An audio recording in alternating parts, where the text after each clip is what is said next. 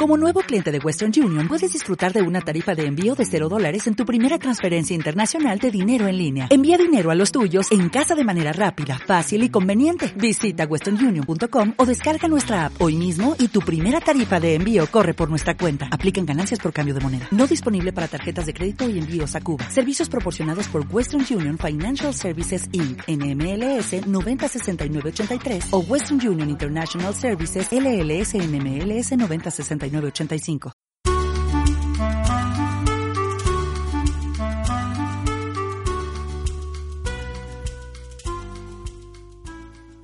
Buenos días y bienvenidos de nuevo al podcast de arnicafarma.com, vuestra píldora semanal de salud y farmaconsejos. Hoy, en este episodio número 2, vamos a hablar sobre piojos y vampiros.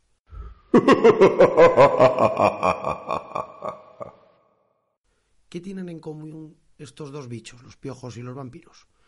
Pues que viven de chuparnos la sangre, y eso que es precisamente lo que más grima nos da, es una de las claves para acabar con ellos. Prevención y tratamiento de los piojos. A menudo y más frecuentemente, con la vuelta al cole, los papás y las mamás acuden a la farmacia en busca de, de información y consejo cuando sospechan que sus peques pueden tener piojos. En la farmacia actualmente disponemos de una gran variedad de productos para la prevención y tratamiento de los piojos. Los piojos no saltan ni vuelan.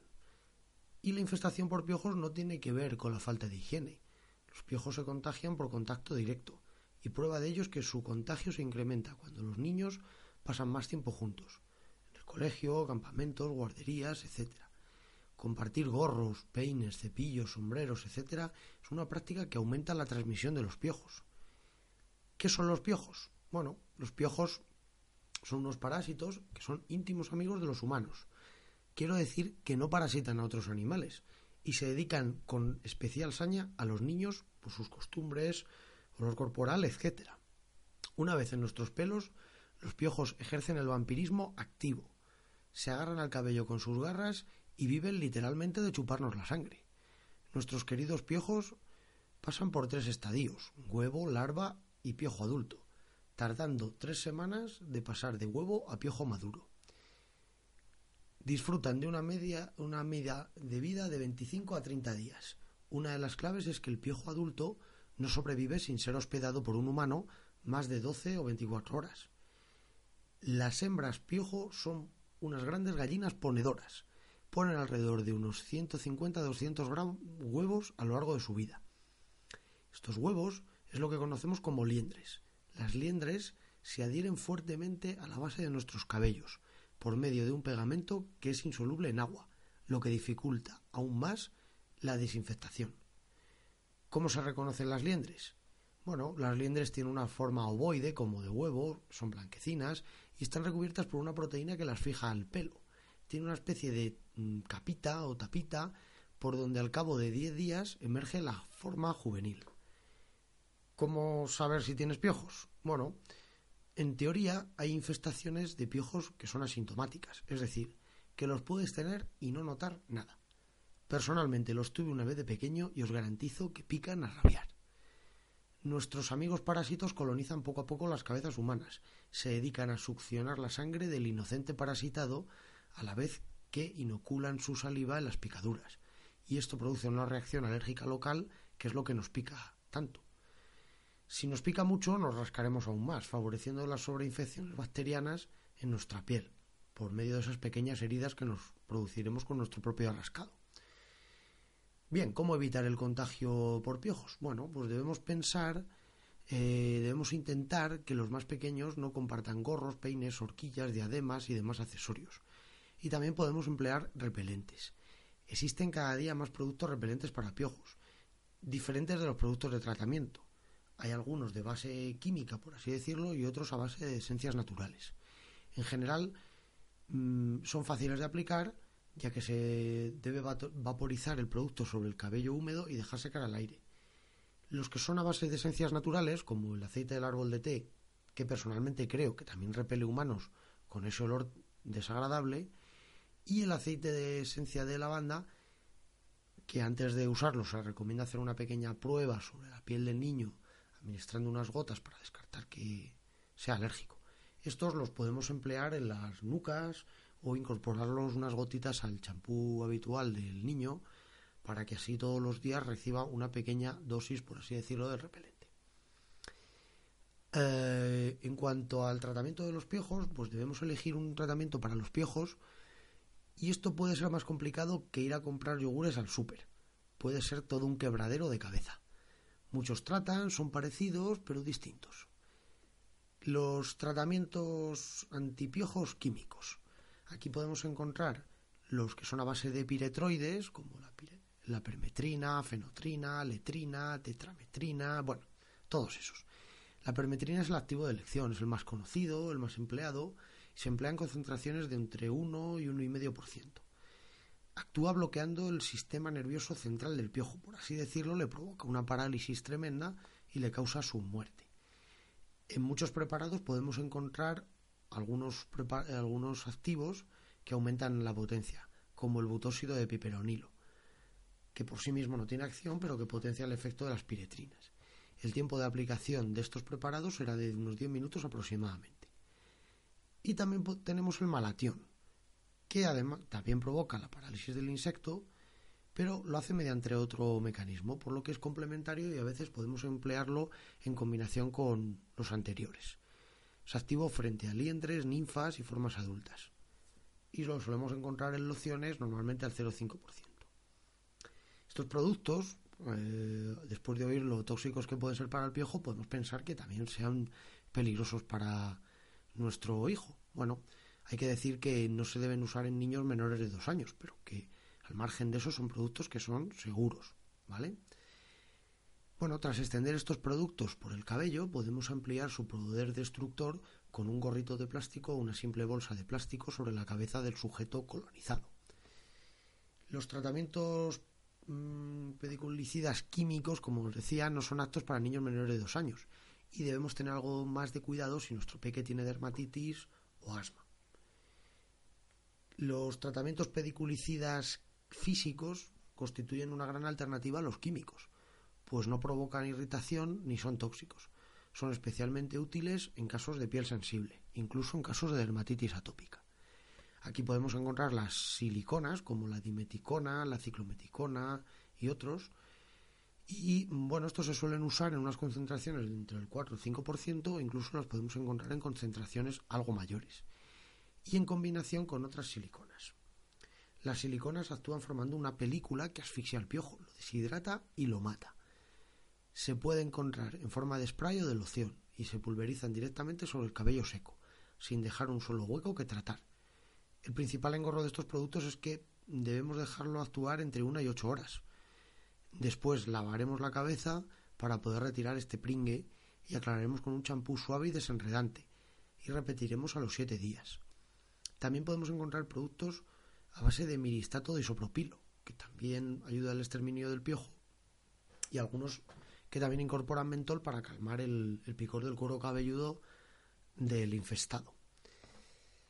Aunque como, como, comentábamos, estos productos pueden resultar algo más engorrosos. Su principal ventaja es la seguridad. Incluso los podríamos recomendar para bebés, niños de corta edad, como os decía, embarazadas y personas con piel atópica o frágil. También existen productos tratantes a base de aceites esenciales como el aceite de coco, el aceite esencial de anís, el aceite esencial de ylang ylang, que también asfixian al piojo causando su deshidratación y muerte. Y también tenemos el extracto de la semilla del árbol de Nim, que asfixia al piojo y además destruye las liendres. Bueno, ¿en qué formas de presentación nos podemos encontrar los productos para tratar el piojo? Pues existen formas muy diversas, como el champú, loción, spray, espuma, pero siempre serán más eficaces las formas de tratamiento sobre el cabello seco, dejando los champús como un complemento, para reforzar la eficacia y desenredar el cabello.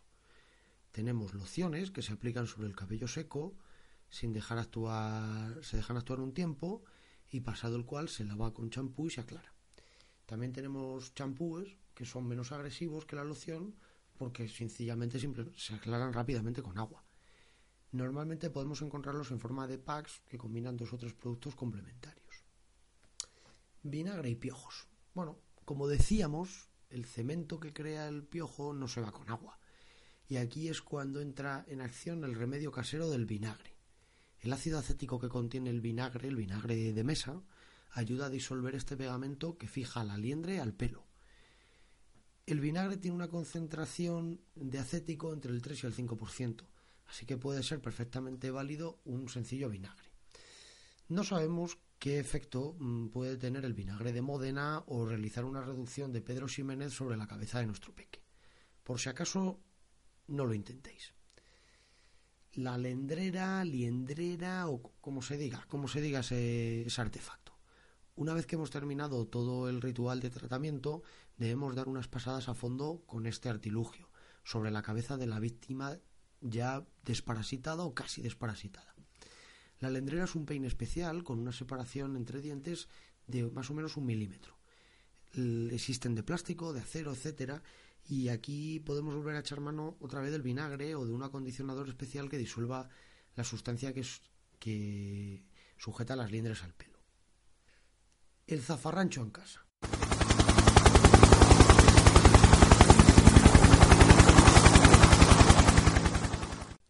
Vez que llevamos a cabo todo este ritual para erradicar los piojos de nuestras cabezas, debemos dar media vuelta a nuestra casa. ¿Por qué? Porque los huevos pueden quedar en nuestros objetos personales y volver a invadirnos. Debemos cambiar la ropa de cama, los pijamas, los gorros, peines, toallas, etcétera, y lavarlos a la mayor temperatura que admita cada tejido, o con lejía o con algo que lo desinfecte. Y los peluches, bueno, los peluches podemos dejarlos unos días dentro de unas bolsas de plástico herméticas para que en caso de que haya piojos o sus huevos mueran antes de poder volver a reconquistarnos. Hay que repetir el tratamiento. Lo que todo el mundo olvida es revisar las cabezas tratadas, especialmente detrás de las orejas y la nuca, cada día durante unas semanas tras el tratamiento. Y sí, hay que repetir, unos siete días después del primer tratamiento, aunque no veamos a nuestros pequeños amigos y si nos volvemos a ver en alguna revisión de estas diarias, debemos volver a empezar de cero. Algunas preguntas frecuentes sobre los piojos o estos bichos malditos. Si en el colegio hay piojos, ¿debo utilizar un tratamiento pediculicida para mi hijo? No. Los tratamientos no previenen el contagio de los piojos. Para evitar el contagio es mejor explicar a los niños cómo se transmiten, cómo evitar el contagio y además se puede emplear algún producto repelente de piojos sobre el cabello si empleamos los tratamientos como preventivos, podemos conseguir que se irrite la piel y aumentar las resistencias de los piojos a los tratamientos ya existentes. Muchas veces en la farmacia los padres y las madres más preocupados nos piden tratamiento para los piojos, y aunque sus, peques no los tengan. Pero como os decía, esto no es lo más adecuado. ¿Vale? ¿Los piojos contagian alguna enfermedad? No aunque como hemos explicado pueden irritar mucho la cabeza y el consiguiente rascado puede ocasionar pequeñas infecciones. ¿Los tratamientos son efectivos al 100%? No. Por eso debemos revisar las cabezas tratadas días después y tomar las debidas precauciones en casa. Y esto es todo por hoy. Podéis encontrar más información sobre este tema en nuestro blog, en el artículo que va enlazado con este, con este episodio del podcast, en arnicafarma.wordpress.com y si tenéis dudas nos las podéis plantear en los comentarios al pie del artículo. Hasta aquí nuestro episodio número 2 del podcast sobre salud y farmaconsejos de arnicafarma.com. Esperamos que os haya interesado y que nos sigáis en futuros episodios. Agradecemos a arnicafarma.com su colaboración para hacer posible este podcast y por supuesto a todos vosotros por estar ahí. Y aprovechamos para pediros que si os ha resultado de interés podéis darnos vuestras valoraciones en iTunes, vuestros comentarios y me gusta en iVoox y en breve regresaremos con más consejos de salud de la mano de arnicafarma.com. Muchas gracias, hasta luego.